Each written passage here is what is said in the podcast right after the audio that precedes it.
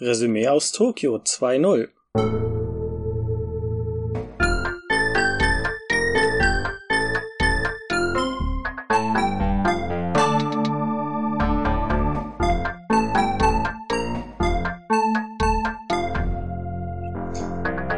Hallo allesamt, mein Name ist Jan Lukas. Für die, die mich im Hauptpodcast noch nicht gehört haben, falls das möglich ist, äh, letzte Zeit nicht so aktiv.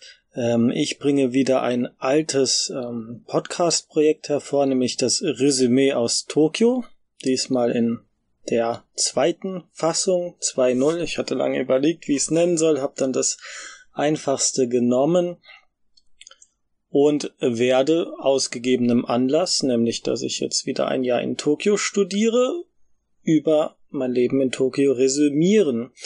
Ähm, jo, da ich mich nicht wirklich so wohlfühle, alleine hier mit dem Mikro aufzunehmen, ähm, wie man vielleicht hören kann, ähm, würde ich mich sehr freuen, wenn liebe Menschen äh, über das Thema mit mir zusammen äh, resümieren möchten.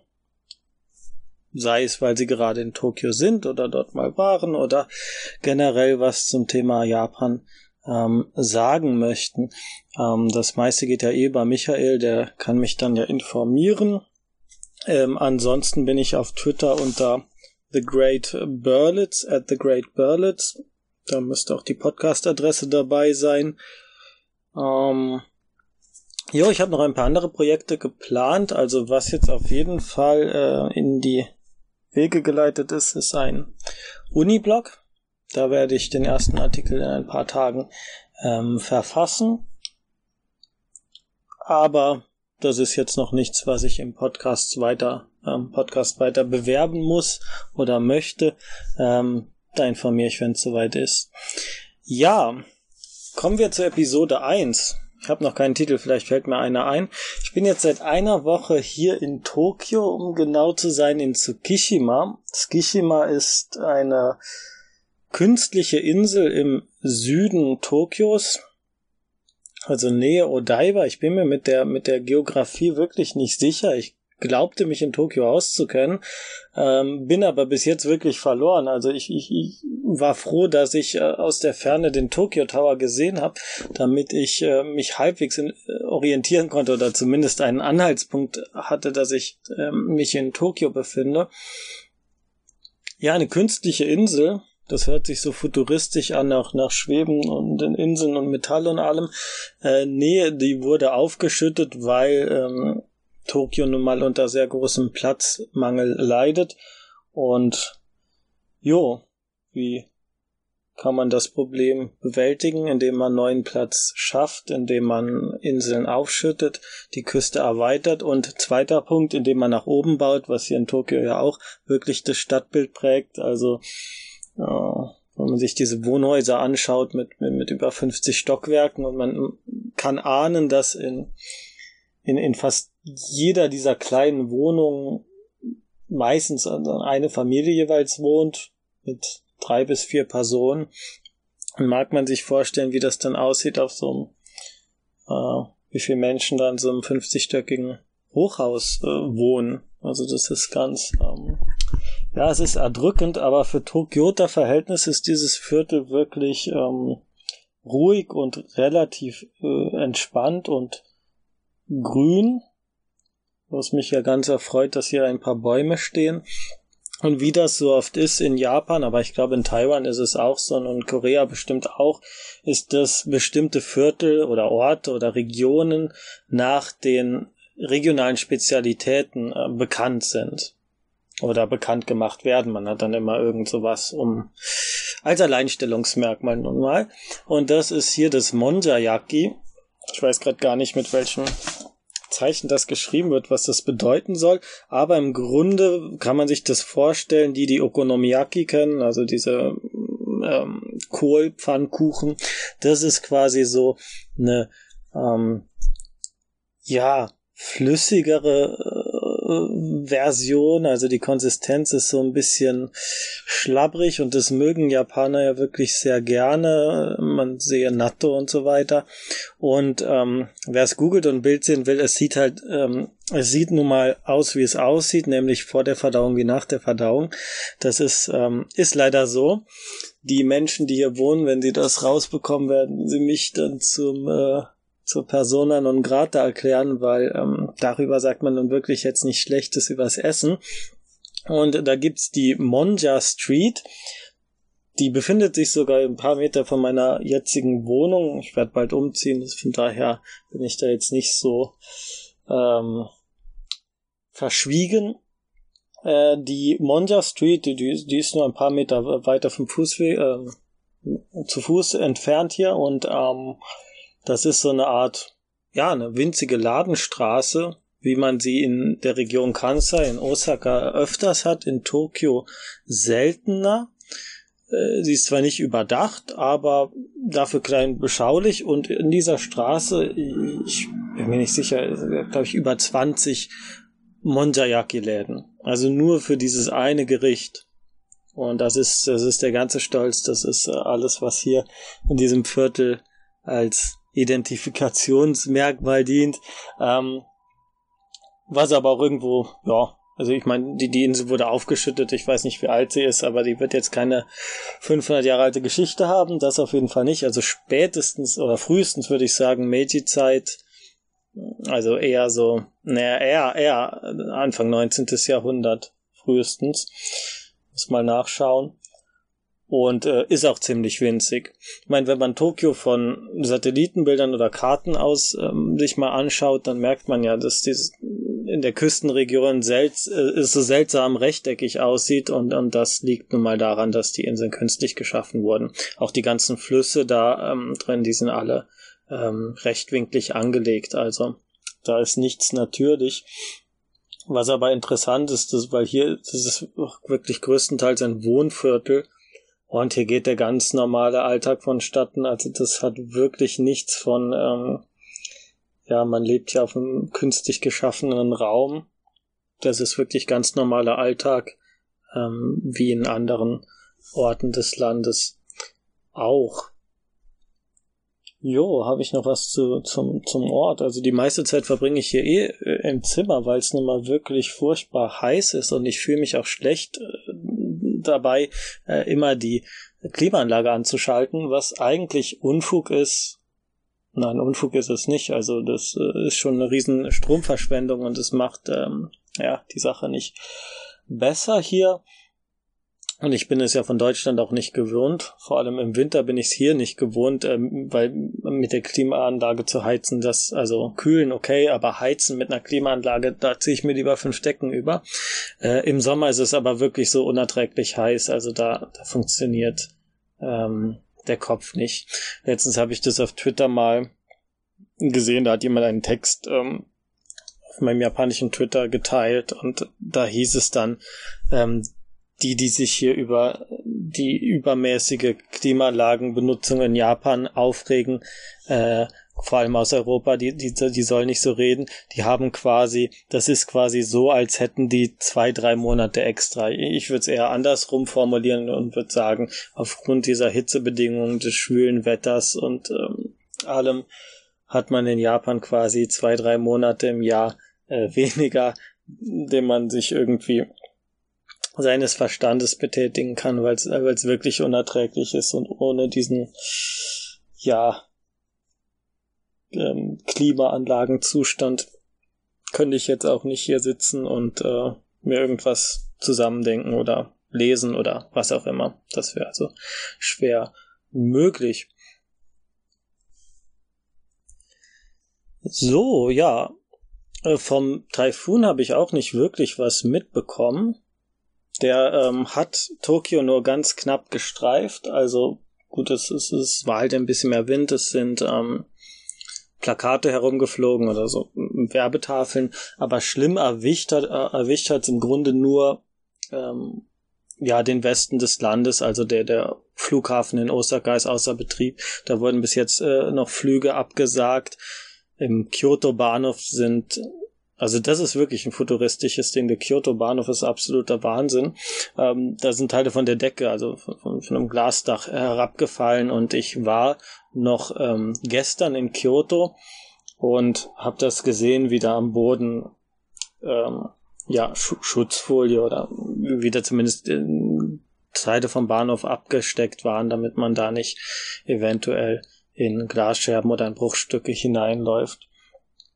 Äh, wo wir schon bei Kyoto wären, also ich, ich äh, scherze immer damit, dass der Grund, weshalb ich hier in Tokio studiere, der ist, dass ich dann nach, ähm, nach Kyoto fahren kann. Ähm, weil mir die Stadt äh, Kyoto wesentlich, äh, ja, was heißt besser gefällt. Kyoto ist meine Lieblingsstadt in Japan. Und von Tokio aus sind es neun Stunden. Also es wäre sinnvoller eigentlich in, in Osaka zu studieren. Aber da sich nun mal alles in Japan ziemlich zentral auf Tokio richtet, die ganzen jungen Menschen ziehen nach Tokio, deswegen wird hier auch so wahnsinnig viel gebaut, trotz Geburtenrate. Man glaubt es kaum, aber hier ähm, ist ständiger Zuwachs, hier ist ständiger Wohnungsmangel. Deswegen hat's ähm, ja hat's mich wieder nach Tokio gebracht, aber ähm, ich versuche so oft wie möglich nach Kansai, insbesondere nach Kyoto zu fahren. Und ich weiß auch nicht, ob ich die Stadt noch so mögen könnte, wenn ich da wirklich als ja normalen Alltag für ein Jahr lebe. Also ich finde, wer, wer jetzt nicht die, die Möglichkeit hat, nach Kyoto zu fahren, ich ähm, finde die Atmosphäre dort ziemlich einzigartig im Vergleich zum Rest, zum Rest Japans. Also es ist wie so eine Art riesige Glasglocke oder wie, gut, im Sommer ist es eine Hitzeglocke, das ist es auf jeden Fall, weil die Stadt auch von Bergen umrandet ist, ähm, aufgebaut wie ein Go-Brett oder wie ein Schachbrett, also ganz rechtwinklig. Ich glaube, das geht auf die äh, chinesischen Vorbilder Stadtbau ähm, zurück. Also das ist einmal sehr, ähm, ja, na, einzigartig nicht. Ich glaube, Sapporo ist ähnlich aufgebaut, aber dann gibt's noch so Städteregeln, um die Tradition zu wahren. Das ist ganz interessant. Also ähm, man darf Gebäude nicht über eine bestimmte Höhe oder Stockwerkzahl bauen. Da gibt's Gesetze. McDonald's oder andere ähm, Kettenläden dürfen nicht zu grelle Farben benutzen. Also achtet mal darauf, wenn ihr in Kyoto seid, ähm, das, das Grün von Starbucks oder das Rot von McDonald's, das ist da ähm, äh, viel dunkler gehalten, damit es eben nicht so auffällt. Und ja, wie will man so eine Atmosphäre äh, beschreiben? Also ich kann jedem empfehlen, der die Möglichkeit hat, mal auf das Buchfestival vom ähm, Kamogawa nee, vom Shimogamo Jinja ist es, glaube ich. Kamogawa ist der Fluss, ähm, der durch Kyoto läuft. Und der Shimogawa ist, äh, Shimogamo Jinja ist ein Schrein dort. Und in, direkt da im Umfeld gibt's ein äh, riesiges ähm, Buchfestival, also was heißt Buchfestival? Also da, alle möglichen Antiquariate aus ähm, der Umgebung bauen da ihre ähm, Stände auf. Und wer die Atmosphäre aus Anime erfahren will, ähm, dem empfehle ich die Adaption von äh, Morimi, na, Morimi Tomihiko, war es Tomihiko? Schauen wir kurz nach. Ähm, bekannt durch Tatami Galaxy natürlich, ähm, Regisseur äh, Yuasa, ähm, ganz bekannt, hat jetzt auch Devilman auf Netflix gemacht, aber wichtiger für uns jetzt, ähm, der hat äh, Yorua Mizikashi Arukeyo Otome, also Night is Short, Walk On Girl, ähm, ge, ähm, äh, verfilmt geschrieben hat's genau Morimi Tomihiko, der aus Nada stammt, aber einen unfassbaren Kyoto äh, ja Fetisch hat, also der liebt die Stadt über alles. Und ich finde die Atmosphäre, Atmosphäre kann man in dem in dem Buch und in dem äh, Film ähm, ja sehr gut erfahren. Also dieses Buchfestival übrigens, das taucht auch direkt im Film auf. Und ähm, ja, der Film beginnt ja mit diesem Streifzug von ähm, der Otome, also der namenlosen weiblichen Hauptfigur, durch alle möglichen Bars, also durch das Nachtleben in Kyoto, was ähm, ja, wie ich mir hab sagen lassen, wirklich, das sind alles existierende Straßen, Orte, ähm, die, die dort eingefangen sind und, und sehr viele Insider-Witze, was aber auch gar nicht stört. Also, ähm, ich hatte ja mit Michael beim ähm, bei der Nippon, auf der Nippon Connection den Film gesehen, den Anime. Und die ähm, Zuschauerreaktion war absolut großartig. Also ich hatte noch nie so viel Spaß bei einer öffentlichen Anime-Vorführung. Meistens ist es ja eher deprimierend, da wird an Stellen gelacht, wo es nicht soll. Und ähm, da war es halt anders, da wurde genau dann gelacht, ähm, wo es auch witzig war. Und da hat dieses, ja, Insiderwissen über Kyoto oder so, das hat überhaupt keine Rolle gespielt. Also das konnte man so äh, wirklich auch einfach als, als ähm, ja, visuell äh, absolut brillante, ähm, inhaltlich vielleicht noch am schwächsten, aber ähm, ich meine, äh, Modimi ist auch eher bekannt dafür, dass er einen sehr barocken Sprachstil hat, also da ist die Sprache quasi eher der Protagonist als das, was in der Handlung passiert. Das ähm, ja, ist da auch nicht wesentlich ausgebauter als bei Tatami Galaxy. Und was es noch gibt, auch von Modimi, aber von ich glaube, andere Hand animiert, ist, ähm, na, Uchoten Kazoku. Das ist dieser Anime mit den, ähm, mit den Tanukis. Also mit diesen japanischen Waschbären, die sich verwandeln können und so weiter. Das spielt auch in Kyoto. Und da äh, bekommt man auch äh, ziemlich viel, finde ich, von, von, von der, dem Stadtbild und der Atmosphäre mit.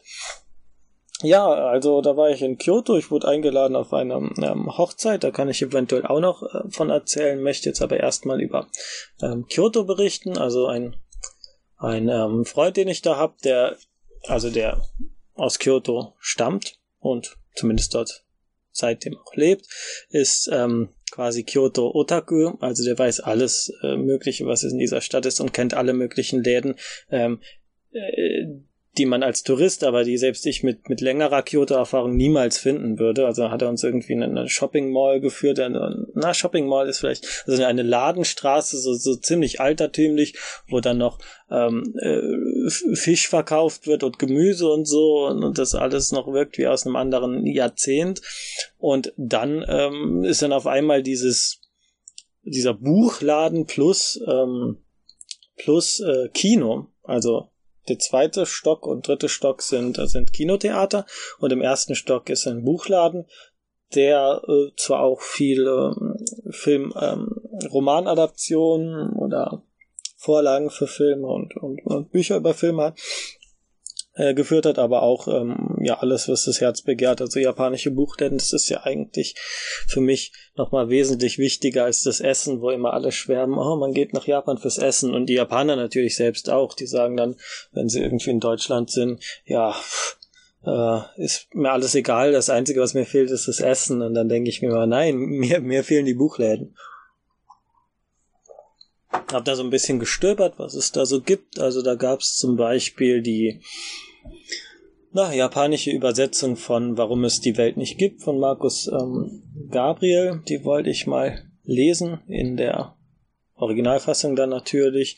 Es gab alle möglichen Literaturzeitschriften, Kritik, ähm, Literaturkritik oder ähm, ja generell Medienphänomene. Ähm, da lese ich immer sehr gern Judika, also nach dem griechischen ja, Heureka, Judika. Ähm, das gefällt mir ganz gut. Jo. Und ähm, der Film, der da gerade lief, das war dieser Zombie-Film, äh, der auf der Nippon Connection lief. Fällt mir gerade nicht ein. Da geht's um diese äh, dieses Filmteam, was dann irgendwie so einem Pseudo-Dokumentarstil. Ich glaube, es war so ein bisschen wie in der ersten Suzumiya Haruhi-Episode, wo sie dann quasi versuchen, einen Zombie-Film zu drehen und, und dann taucht plötzlich ein echter Zombie auf und, und das ist so, so der Witz der Sache. Aber ich habe es nicht gesehen, leider hat es ähm, nicht gepasst. Ist ja immer so auf der Nippon Connection, dass man nicht alles sehen kann.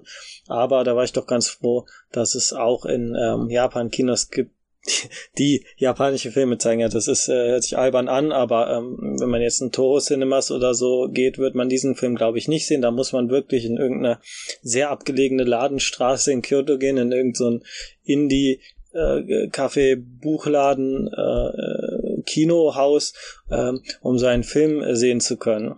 Da lagen auch andere Sachen aus, ähm, aus ähm, die auf der Nippon Connection liefen, die jetzt nicht so große Produktionen waren. Nicht? Also da ähm, muss man, braucht man wirklich ein Gespür für, ähm, ja, für den Ort, für, äh, ja, solche Läden zu finden. Und das ist auch eine Sache, die mir aufgefallen ist, äh, die Touristen in Kyoto, also besonders in Kyoto und Osaka vielleicht auch, aber auch in Kyoto, ähm, ich sehe sehr, sehr viele Europäer und ich sehe sehr selten Gruppen über zwei Personen. Also das ist wirklich ganz oft, dass man so kleine Gruppen sieht, die alleine die Stadt erkunden, die auch das Authentische dann suchen, ja, ähm, aber die wirklich dann mal in die Seitenstraßen gehen und nicht nur an die Touristenspots. Vielleicht habe ich diesen Eindruck auch nur, weil ich so eine Person bin und ich war noch nie am äh, Kinkakuji oder Kingakuji, Kinkakuji, ähm, dem goldenen Pavillon, weil mir das immer zu überlaufen ist. Ich habe gehört, dass ähm, ja, muss ganz furchtbar sein, wenn das mit, mit, mit Touristen überfüllt ist. Es gibt übrigens auch den Ginkakuji. Der wird nicht mit dem Zeichen für Gold, sondern für, für äh, Silber geschrieben. Der ist auch ganz schön, äh, nicht so überlaufen, nicht so golden, aber ähm, wie ist das äh, Sprichwort? Jeder Schrein ähm, ist gleich. Ne, keine Ahnung, aber kurz Tee getrunken. Ähm, jo, das verliert auch irgendwo sein, ähm, ja, sein Reiz, finde ich relativ schnell. Ein Schrein, den ich sehr schön fand in Kyoto, war in der Nähe vom Horikawa. Es war ein kleiner Shinto-Schrein und da gab es auch echte ähm, Mikros, also diese Schreinmädchen, die ähm, das dann als Baito, als Nebenjob gemacht haben. Nicht? Also das macht natürlich auch kaum noch jemand jetzt vollberuflich, vielleicht gibt's da Priester und so weiter. Das ähm, finanziert sich in Japan ja eh größtenteils über ähm, Spenden, ja. So. Kyoto. Ja, es hat die ganze Zeit geregnet, deswegen war es nicht so ganz angenehm. Vor allem, wenn es warmer Regen ist. Ähm, Jo, was hat man noch gemacht? Also es gibt so wahnsinnig viele Bars und, und Cafés und so winzige Lädchen und in einer Kaffeebar, in der ähm, wir waren, da gab's dann ähm, Kopi Luwak, das ist, glaube ich, dieser Kaffee, den, diese Bohnen, die dann von Tieren, von, von Katzen, glaube ich, gegessen und ausgeschieden und dann gekocht werden da äthiopischen äh, Kaffee und, und, alle möglichen Sorten. Und das ist auch so eine richtige Otaku-Szene. Also Kaffee, ähm, das ist mir in Deutschland jetzt noch nicht so stark begegnet, aber, aber Menschen, die sich für Kaffee begeistern, das ist, ist eine eigene Wissenschaft. Also das ist wahnsinnig spannend, da mal reinzustöbern. Ähm, ja, ich bin da relativ banause. Mir ist es egal, mit welcher äh, Temperatur das Wasser dann auf, ähm, ja, welchem Wasser dann äh, die Bohnen begossen werden, da, da, ähm, das ist mir äh, relativ egal, solange es die Wirkung hat, die es haben soll. Aber ähm, atmosphärisch ist das auch immer immer ganz spannend. Das, das, ich weiß nicht, wieso äh, das immer, das wirkt so ästhetisch angenehm, ob, obwohl man äh, in Japan ganz oft diese Läden hat. Da sind dann äh, ist dann keine Tapete an den Wänden, also meistens noch Beton unverputzt. Dann äh, also dieser Kaffeeladen da zum Beispiel, da war dann über diesen Klimaanlagen auf, aus, ähm, also Luftgebläse oder was war dann ein, ähm, ein äh, Ventilator, der da mitlief. Dann hingen da irgendwelche alten Räder an der Wand als Deko. Also das, das wirkt alles sehr, sehr krude, sehr, ähm, ich will nicht sagen hingeklatscht, aber es hat überhaupt nicht diesen Effekt. Also es, es wirkt so, als müsste es so sein, als wäre es also äh, ästhetisch äh, vollkommen äh, ja ineinander gehend, laufend, keine Ahnung. Jo, also da ähm, geht mir immer das Herz auf, wenn ich in Kyoto bin. Jetzt bin ich wieder zurück im wunderbaren äh, Tokio und resümiere. So, und was macht man, wenn es draußen zu teuer ist und man gerade nicht rausgeht, äh, rausgehen kann, sei es durch Taifun, sei es durch äh, abartige Hitze, dann äh, liest man natürlich oder schaut. Äh, Filme habe ich in diesem Monat, habe ich fast noch gar nichts geschaut. Ich habe mal wieder District 9 äh, zum zweiten Mal gesehen, ähm, weil dieses, dieses Motiv des Raumschiffs, das wurde mehr oder minder gestohlen, gesampelt, wie man es auch nennen mag, von Asano Inio in seinem ja, mittlerweile nicht mehr neuen Manga, ähm, Detto Detto Demons DDDD Destruction, wo ich gerade meine Hausarbeit drüber geschrieben habe. Die vielleicht sogar ähm, veröffentlicht wird. Also wir sind gerade in einem Seminar daran am Arbeiten. Ähm, das wäre ganz wunderbar, denn äh, ich finde das immer sehr müßig, wenn man seine seine Arbeiten schreibt und dann ähm, ja sich da ein bisschen Mühe gibt und im besten Fall lesen das dann äh, drei vier Leute, wovon dann zwei irgendwie Korrekturleser sind. Nicht? Also das ist immer ein bisschen vergebene äh, ja nicht vergebene Liebesmühe, man macht's äh, für sich, für seine akademische Entwicklung, ganz klar, aber ähm, also das Ventil-Podcast, das ähm, betreibe ich ja auch nicht ohne Grund. Naja, ähm, ich äh, habe zuerst mal jetzt äh, mir ein paar Sachen auf Amazon runtergeladen mit meinem iPad und zwar über Kindle. Da ist mir nämlich was passiert. Ich, ähm, man kann ähm, aus Deutschland keine Kindle-Dateien herunterladen vom japanischen Amazon. Man kann aber sich Bücher bestellen, die dann nach Deutschland geschifft werden weiß Gott warum. Wahrscheinlich ist es äh, rechtlich so abgedeckt, dass man, also das ist, ist rechtlich klar ist, Warenverkehr, Bücher und so, das ist kein Problem, aber mit dem ähm, digitalen Recht und Copyright sind sie wahrscheinlich noch nicht so weit. Ich verstehe es nicht, was das soll. Ähm, ist vollkommener Unsinn. Vor allem auch eine riesen äh, Ressourcenverschwendung. Lassen sie mich doch einfach das Zeug runterladen, aber das lassen sie nicht. Und so habe ich das Setting ähm, von meinem Kindle, also ich habe mir einen japanischen Account gemacht, das Setting ähm, auf ähm, Japanisch gestellt und mir die Adresse äh, von einem, also den Wohnsitz, äh, weiß gar nicht, ist das illegal, was ich gerade sage. Also das, was man nun mal auch mit Netflix und so weiter macht oder iTunes, wenn man nicht ähm, andere äh, Konten nutzen will oder beziehungsweise auf den Pool von anderen Ländern zugreifen will. Und irgendwann kam dann eine Mail, ja, ähm, äh, Entschuldigung, Herr äh, Kuhn, sind Sie auf, ähm, sind Sie gerade im Ausland unterwegs? Da habe ich gesagt, ja, ja, ich bin gerade auf Betriebsreise. Das natürlich nicht, aber ähm, seitdem konnte ich nichts mehr runterladen und jetzt bin ich wieder in Japan und kann das tun.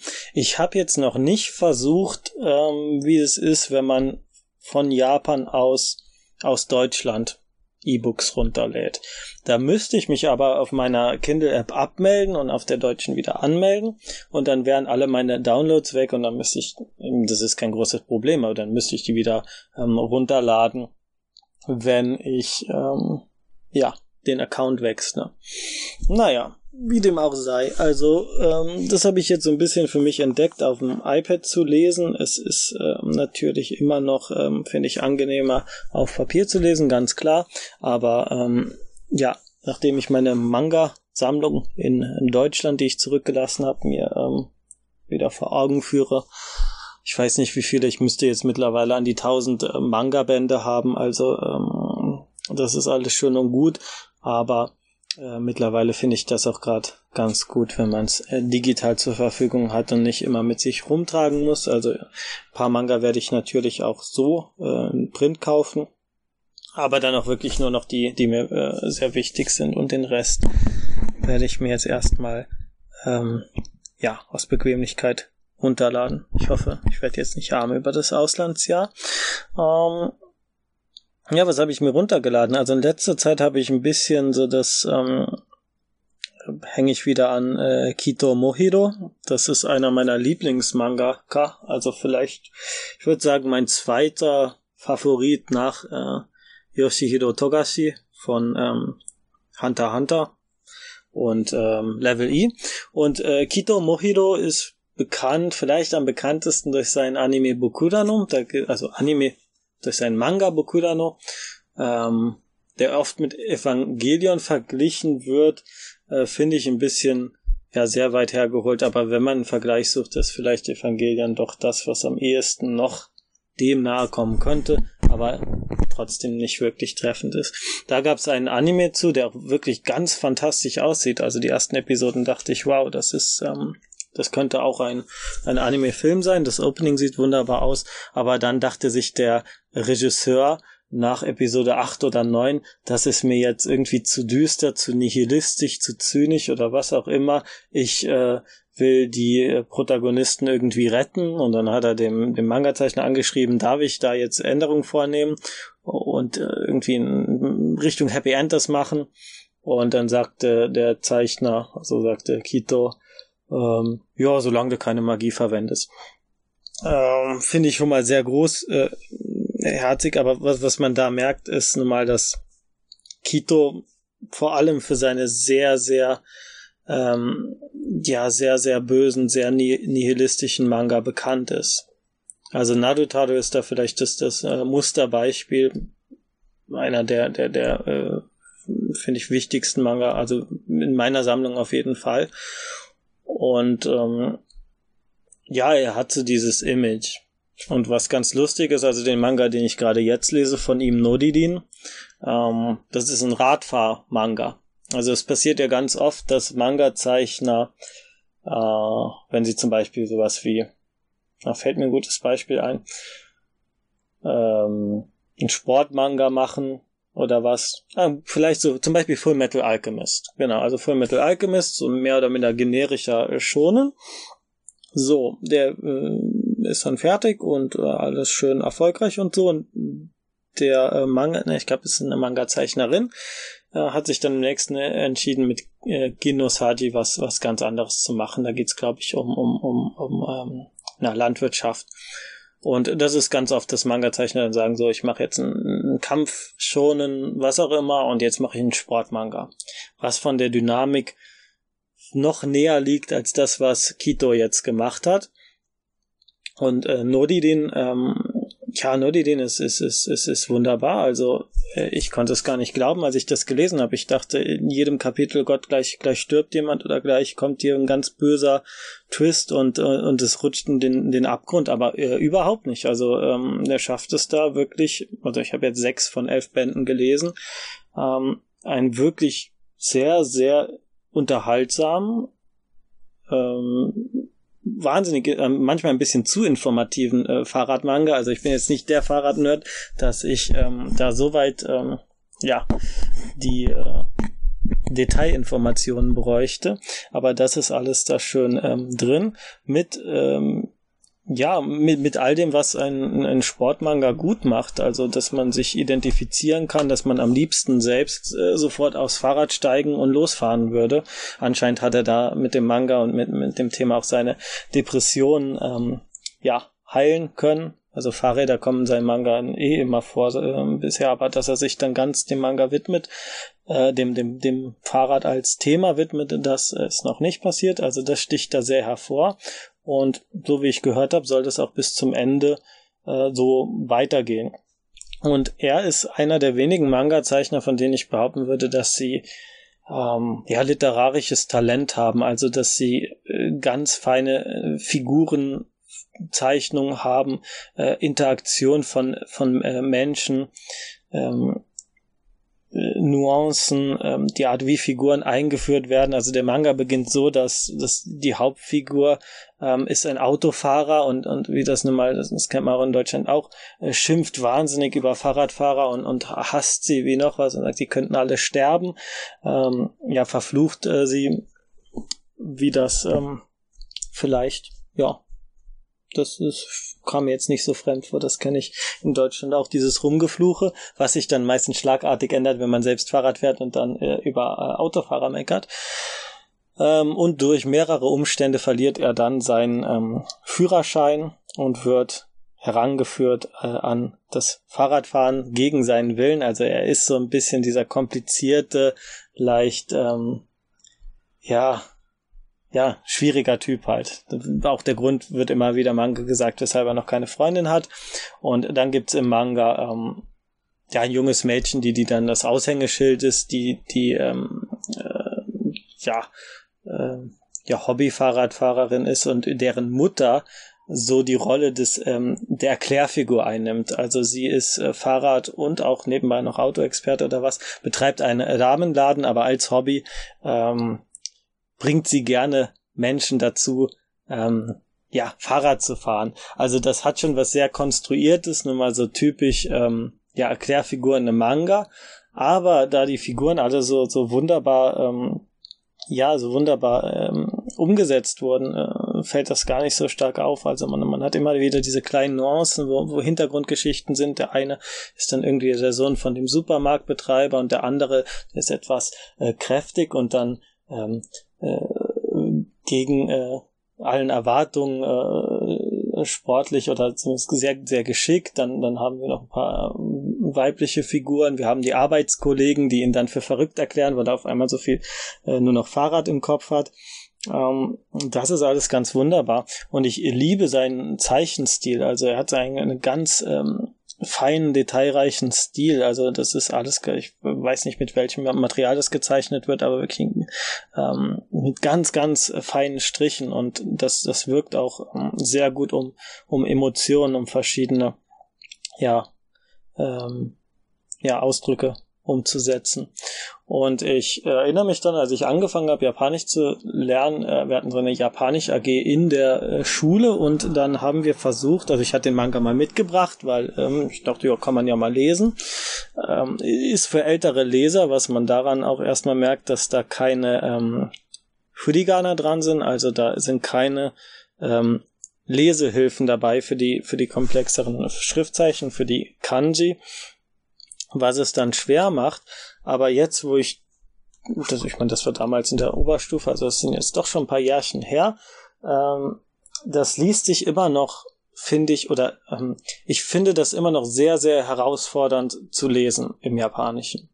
Weil wirklich sehr, sehr nuanciert gesprochen wird. Es wird sehr viel ausgelassen. Es wird ähm, sehr, sehr natürlich auch gesprochen. Und ähm, man, man muss ganz genau auf den Kontext aufpassen, auf das, was gesagt wird, wer, wer an was anspielt, was nicht gesagt wird.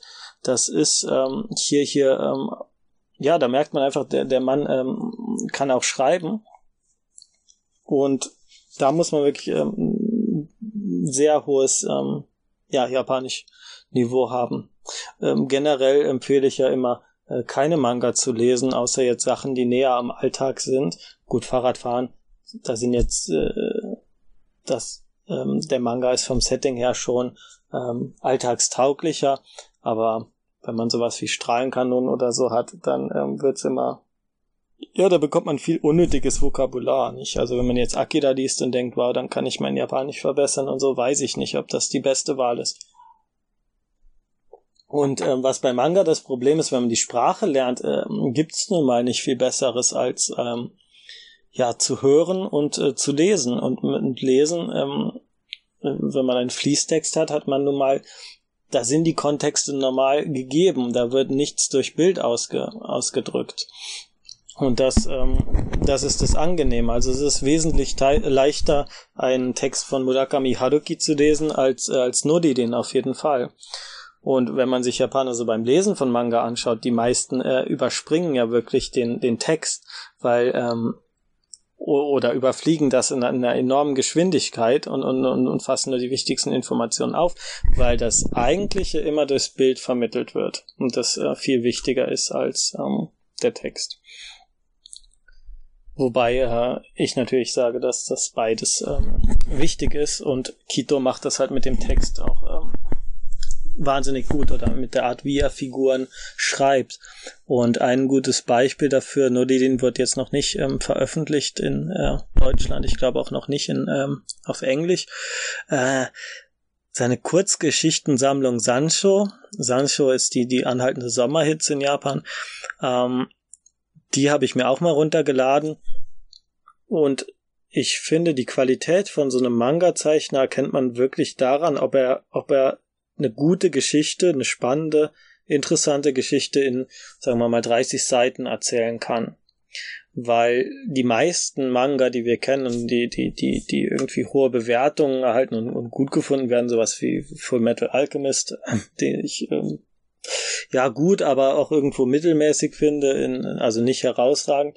Nicht, das entfaltet sich halt über die Bände. Also wenn, wenn man in 27 Bänden es nicht schafft, irgendwie, dass man sich mit den Figuren irgendwie äh, identifiziert auf eine Weise oder keine Bindung aufbaut, dann äh, ist das schon erstaunlich. Aber das dann in 30 äh, Seiten zu, auf 30 Seiten zu schaffen, das ist nochmal eine ganz andere Sache.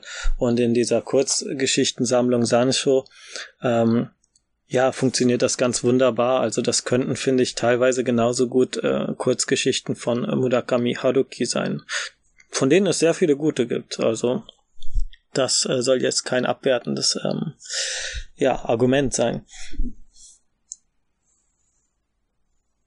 So, ich habe ein bisschen viel über, über Kito gesprochen, aber es ist nun mal einer meiner Lieblingsmangaka. Ich habe die letzten Wochen fast nichts anderes äh, gelesen als äh, seine Manga. Ähm, stimmt gar nicht, ich habe noch ein Buch gelesen, beziehungsweise angefangen. Da bin ich jetzt auf Seite na, 140 von ja, 500. Ach Gott, das wird noch ein bisschen. Und zwar ähm, Hachimitsu to Endai ähm, von Ondariku. Äh, Hachimitsu to Endai übersetzt grob Honigbienen und ferner Donner. Wie kam ich auf das Buch? Ich war, bevor ich nach Japan bin, im, ach, war es August oder Juli? Es war, glaube ich, Juli, ähm, einem Übersetzerseminar der Uni Frankfurt. Das bieten die, glaube ich, zweimal im Jahr an. Ist äh, wahnsinnig interessant, ist total super. Meistens auch wirklich äh, Teilnehmer mehrerer Universitäten, nicht nur Frankfurt. Mm, dieses Jahr war auch zum Beispiel Ursula Gräfe dabei, die Übersetzerin von ähm, ja, Murakami Haruki.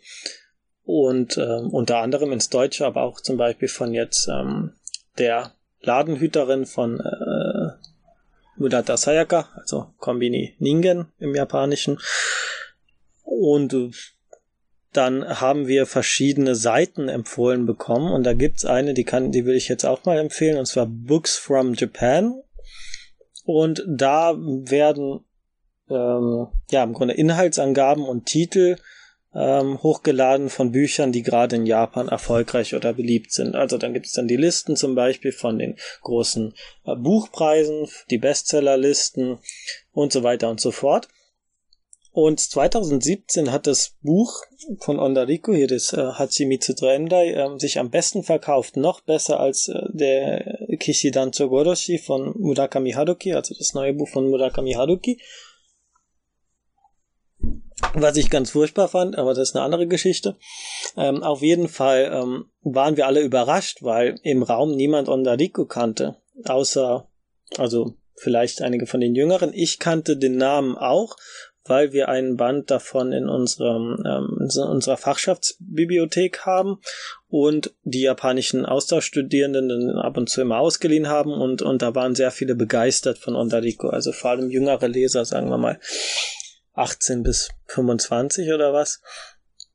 Und deswegen dachte ich mir, wow, wenn das jetzt ähm, das meistverkaufte Buch im Jahr ist, ich bin ja da immer sehr kritisch, ob das dann ein Qualitätsmerkmal ist, aber der Name ähm, ja, ist nun mal sehr bekannt und ich dachte, dann kann ich doch mal die Gelegenheit nutzen und wenn ähm, das selbst äh, japanologisch noch nicht so erschlossen ist, ähm, schaue ich da mal rein. Eine Sache noch kurz zu den Buchpreisen. Was interessant ist hier, das Buch hat 2016 den Naoki-Preis gewonnen. Das ist einer der wichtigsten Literaturpreise neben dem Akutagawa-Preis. Also Akutagawa und Naoki sind so die zwei großen Literaturpreise. Kombini Ningen zum Beispiel hat den, ähm, den Akutagawa-Preis gewonnen. Das ist auch normal der literarischere Preis. Der Naoki-Preis ist eher ähm, für handlungsgetriebenere Geschichten. Also will jetzt nicht sagen Thriller oder Krimis oder so, aber da passiert nun mal mehr in der Handlung. Bei Akutagawa geht's wirklich ähm, ja ans Eingemachte, ans Literarische. Und das Buch hat dann 2017 den Honya Taisho, den, den Literatur, na, den Buchverkäuferpreis gewonnen. Also da gibt's einen großen Preis, äh, wo alle ähm, Buchverkäufer abstimmen, welches Buch sie ihren Lesern, äh, ihren, ihren Kunden am liebsten verkaufen würden. Das hat sich so ergeben, weil man nicht mehr ja die Buchempfehlung komplett der literarischen Elite überlassen wollte, also den Kritikern, dachte man, ähm, ja, wenn das sich jetzt so sehr von den Leserinteressen oder von den ja, tatsächlichen Interessen unterscheidet, was hier die ähm, abgehobene Literaturelite sich so denkt, dann ähm, machen wir jetzt unseren eigenen Preis. Die Ironie ist jetzt natürlich, dass Hachimitsu to Endai beide Preise gewonnen hat, also eigentlich, also er hat einen Preis gewonnen, der eigentlich als ähm, ja, Gegenstück oder Gegenentwurf zu etablierten Preisen wie dem Naoki-Preis äh, geschaffen wurde und jetzt es beide bekommen und ähm, man ist jetzt quasi wieder beim, beim Status quo, beim selben.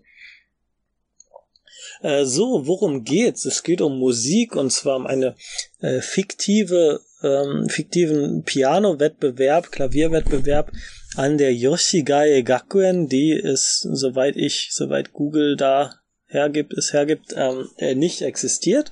Also es ist ein ähm, Piano-Wettbewerb für junge ähm, Talente bis maximal 28 Jahre und der findet dann in Paris, Moskau, Milan, New York und in dieser fiktiven, ähm, relativ kleinen japanischen Stadt äh, oder wo auch immer dieser Ort, diese Schule, dieses wahrscheinlich Musikinstitut äh, ist. Es gibt 90 Wettbewerber in drei Runden und man folgt vier ähm, Hauptfiguren, vier Protagonisten, die sich immer wieder abwechseln und den Juroren, die dann dazwischen immer wieder auftauchen.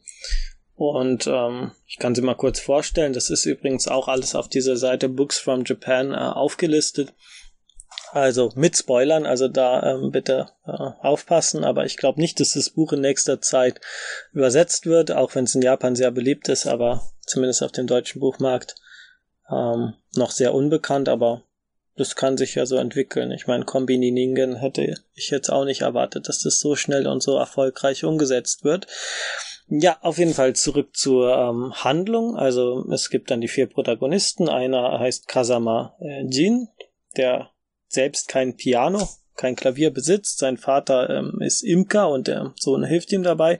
Und er bekam aber ein Empfehlungsschreiben von Yuji von Hoffmann, also einem legendären Pianisten, der sagt, dass dieses Kind es ist wie eine Droge und wie ein Gewunder. Es ist also ähm, ja ähm, das ist der Grund, weshalb er dann an diesem, ähm, ja, an diesem Wettkampf überhaupt teilnehmen kann. Dann gibt es eine junges, ein, ein Wunderkind, ein Mädchen, das aber aufgehört hat mit dem Spielen nach dem Tod ihrer Mutter, die auch ihre Managerin war und die jetzt wieder versucht, ihr Comeback zu machen. Es gibt ein, ähm, ja, Halbjapaner, wie will man sagen, also Masaru Carlos Levi Anatol, französischer Vater, japanisch-peruanische Mutter, er hat selbst in Japan gelebt und ist jetzt einer der Favoriten im Contest. Und Takashima Akashi, der mit 28 Jahren das maximale Alter, also das späteste Teilnahmealter äh, erreicht hat und eigentlich Familienvater ist, das Klavierspielen aufgehört hat, aber jetzt nochmal mit viel Bedenken zwar, aber versucht in diesem äh, Wettbewerb zu, ja, nicht unbedingt zu gewinnen, aber zumindest sich nochmal zu testen, sich zu prüfen. Ähm, ja, das, also handlungstechnisch ist es relativ, ähm, ja, geht chronologisch vor, also man verfolgt die Protagonisten, es wird sich immer abgewechselt, es kommt dann der erste, zweite, dritte, ich bin noch beim, beim ersten ähm, Vorspiel. Und interessant ist, dass hier äh, es kaum äh, Dialoge gibt, also die meisten Dialoge, die ich so gesehen, äh, gelesen habe, die finden zwischen den Juroren statt. Ähm, die Figuren werden eher durch ihr Verhältnis zur äh, Musik dargestellt. Also ähm, gar nicht so kitschig wie erwartet, aber auch nicht so literarisch überhöht, also im Sinne von, was ist Musik, äh, wie kann man das in Worte fassen und so. Also da wird jetzt nicht ähm, das sprachliche äh, Fass so weit aufgemacht, dass man es nicht mehr lesen kann, also es, es liest sich sehr gut. Ähm, spontan, mein erster Leseeindruck war, ich musste an, an Hagiomoto denken, ähm, die Königin des Shoujo-Manga, also bekannt durch ähm, Pono Ichizoku oder äh, Toma no Shinzo, Heart of Thomas, müsste auch in Englisch erschienen sein unter diesem Namen. Vielleicht der Eindruck, äh, da, da, da will ich jetzt nichts ähm, meine Hand ins Feuer verlegen, aber das liegt vielleicht auch nur daran, dass ähm, der Manga in ähm, ja so dieses internationale Flair hat und das finde ich auch ähm, viel interessanter als die die Handlung an sich. Also wie vorhin äh, bei der bei der Figuren ähm, ja Aufstellung eigentlich ziemlich klar war. Also man hat viele Halbjapaner, dann gibt's einen Yuji von Hoffmann, ein ähm, ja, es wird die, diese Thematik, das ist immer sehr unangenehm mit gemischtem Blut und und äh, im Japanischen sagt man das so, man sagt es wirklich, also da ist dann das Blut vom Japaner drin und vom Peruaner und so weiter und so fort. Und als Deutsche ähm, fällt mir das wirklich schwer, darüber zu reden, weil ähm, Ja, aus, also aus vernünftigen Gründen natürlich, ähm, die es in Japan eigentlich auch geben soll, aber nicht wirklich so gibt. Und dann wird dann gesprochen über verschiedene Nomenklaturen. Hier äh, ist es ein H für, also Halbjapaner oder ein W, quasi dann das Positive oder sogar Tolipuru oder Hybrido, also Hybridmensch oder äh, es ist, äh, ich finde es ganz, äh, ja, weiß nicht, aber es ist, hat äh, wirklich diesen internationalen Flair und dieses ähm, ja, die Vielfalt äh, findet langsam Einzug in äh, den japanischen Roman. Äh, weiß nicht, wie ich das sagen soll, oder zumindest in die Unterhaltungsliteratur hat es hat so diesen Flair. Es ist oft sehr Stereotyp, dann ist der, der Hyperpanda natürlich irgendwie ein bisschen wild, aber auch ähm, sehr fein und, und so wird es beschrieben.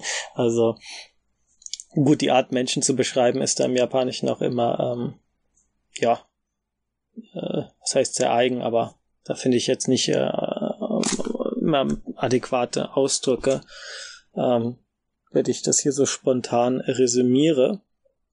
Ähm, aber das finde ich interessant. Also da, da bin ich gespannt. Also zum Beispiel dieser, dieser Halbjapaner, also Masaru Carlos, der ähm, den französischen Vater hat und, und in Japan aber aufgewachsen ist. Da gibt es dann eine Passage ähm, darüber, wie er halt äh, ausgestoßen wurde oder in Japan einfach äh, nicht in die Gemeinschaft aufgenommen wurde, weil er nun mal anders aussah und dass die, dann heißt es dann so, ja, die japanische Gesellschaft tendiere dazu, äh, nicht, also dass man alle gleich sind, alle in einer Gruppe und, und ähm, das, was da auffällt oder rausfällt, ähm, gehört nicht mehr dazu.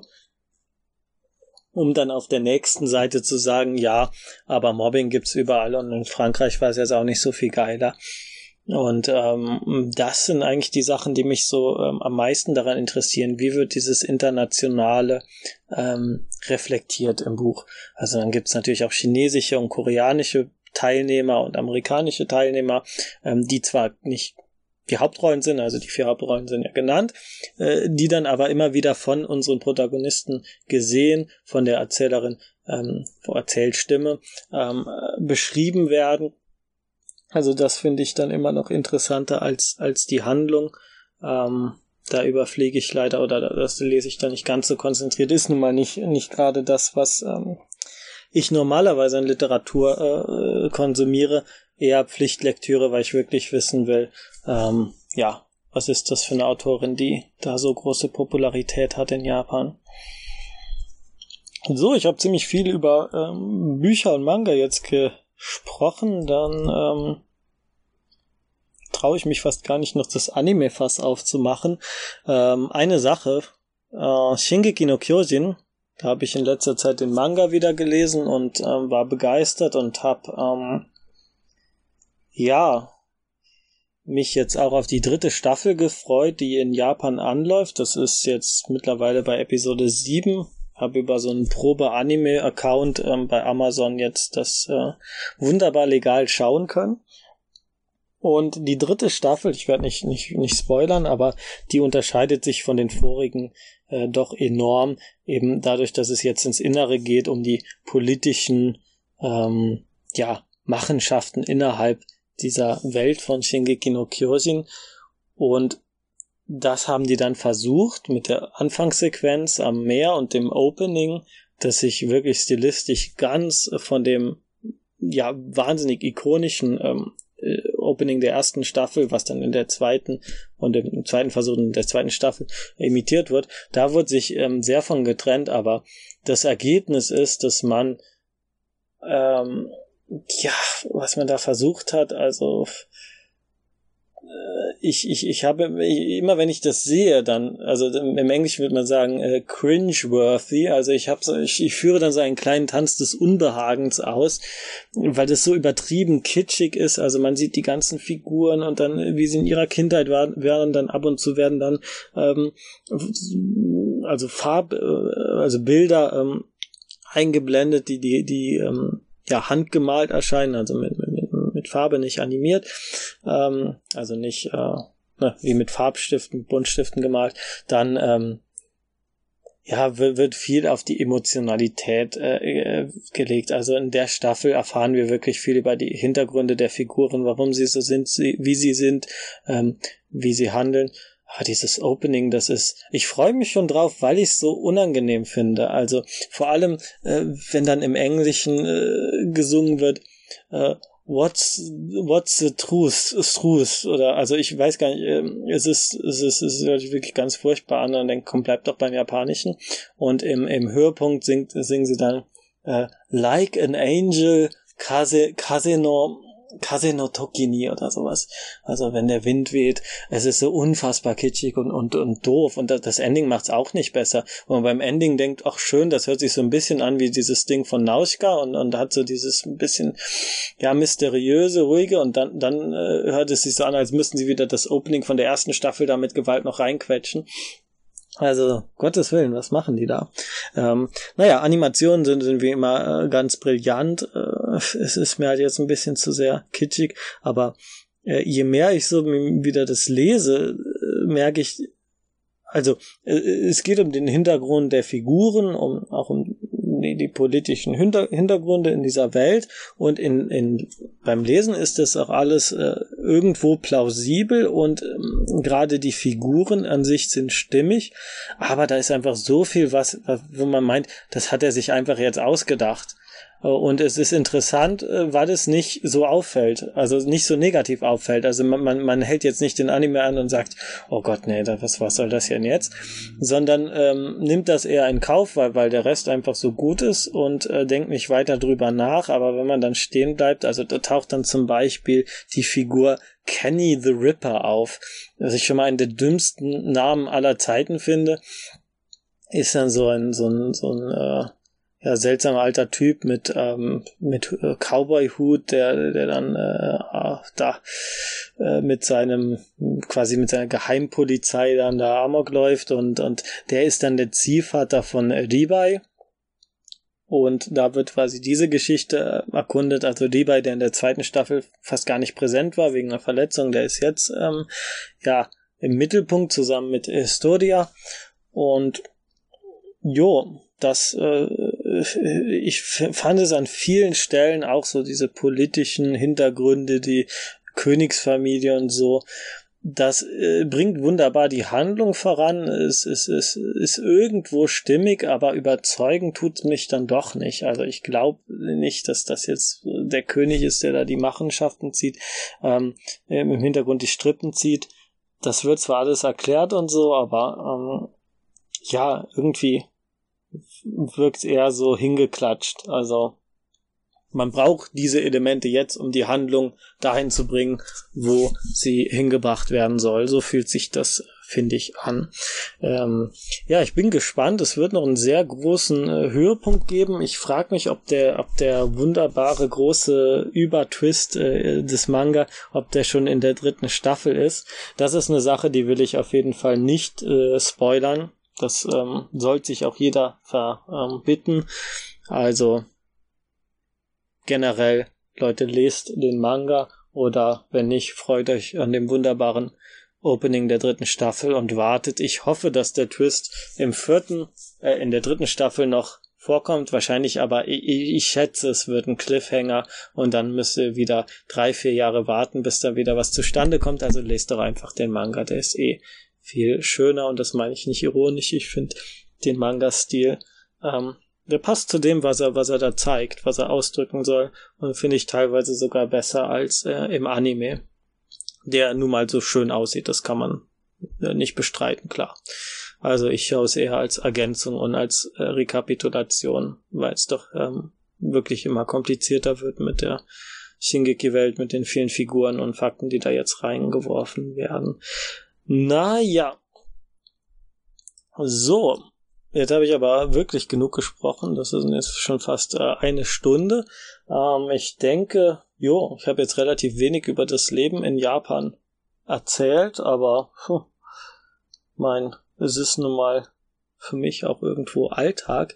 Ähm, ja, deswegen, also wenn ihr Interesse habt, wenn ihr irgendwas äh, wissen wollt hier aus Japan, worüber ich reden soll, also ich bin für jede ähm, Empfehlung, für jeden Hinweis äh, dankbar, für jede Kritik oder wenn ihr selbst am Podcast teilnehmen möchtet, wenn ihr selbst äh, mit mir resümieren möchtet, äh, würde mich das auch freuen.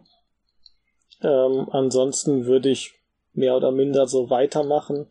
Großteil meines Alltags besteht nur mal daraus, irgendwelches äh, Zeug zu lesen und ab und zu dann in Kombini zu gehen, mir ein paar Onigiri zu kaufen und dann wieder zu lesen. Ähm, ist nun mal das günstigste hier. Man muss wirklich äh, mit seinem ja, Geld aufpassen in Tokio. Denn äh, ja, sobald man sich nach draußen begibt, äh, sind die 10.000 Yen schon mal schnell weg. Ein, zwei Ideen habe ich noch für die Zukunft, da könnt ihr gespannt sein. Es wird um Buchläden gehen, äh, wen Buchläden und Japan und so nicht interessieren. Gut, für den ist der Podcast hier sowieso nix. Ähm, aber solange es im Rahmen Tokio, im Rahmen, Rahmen Japan bleibt, äh, bin ich gerne bereit, hier weiter zu ähm, berichten. Jo und weitere Neuerungen und so. Ach, was ich vergessen habe, genau. Ähm, ich weiß nicht, wie stressig das jetzt an der Uni wird. Ähm, die fängt erst in einer Woche an. Ähm, ich hatte ursprünglich geplant, das einmal im Monat zu machen. Vielleicht mache ich es jetzt auch alle zwei Wochen, aber das hängt davon auch ab, wie viele andere Kompendium-Episoden es gibt. Da müssen wir mal schauen, wie das mit dem Hochladen und so weiter ist. Ähm, sagen wir mal eine Episode im Monat. Jo. Es sei denn, es ist so viel Bedarf jetzt, dass ich äh, da noch weiter monologisieren soll. Aber ähm, jo, alles weitere wird in folgenden Episoden ähm, genannt. Und dann äh, bedanke ich mich fürs Zuhören und äh, freue mich, wenn mehr Leute ähm, dazu Stellung nehmen und in der nächsten Episode wieder dabei sind. Und dann äh, Grüße aus Tokio.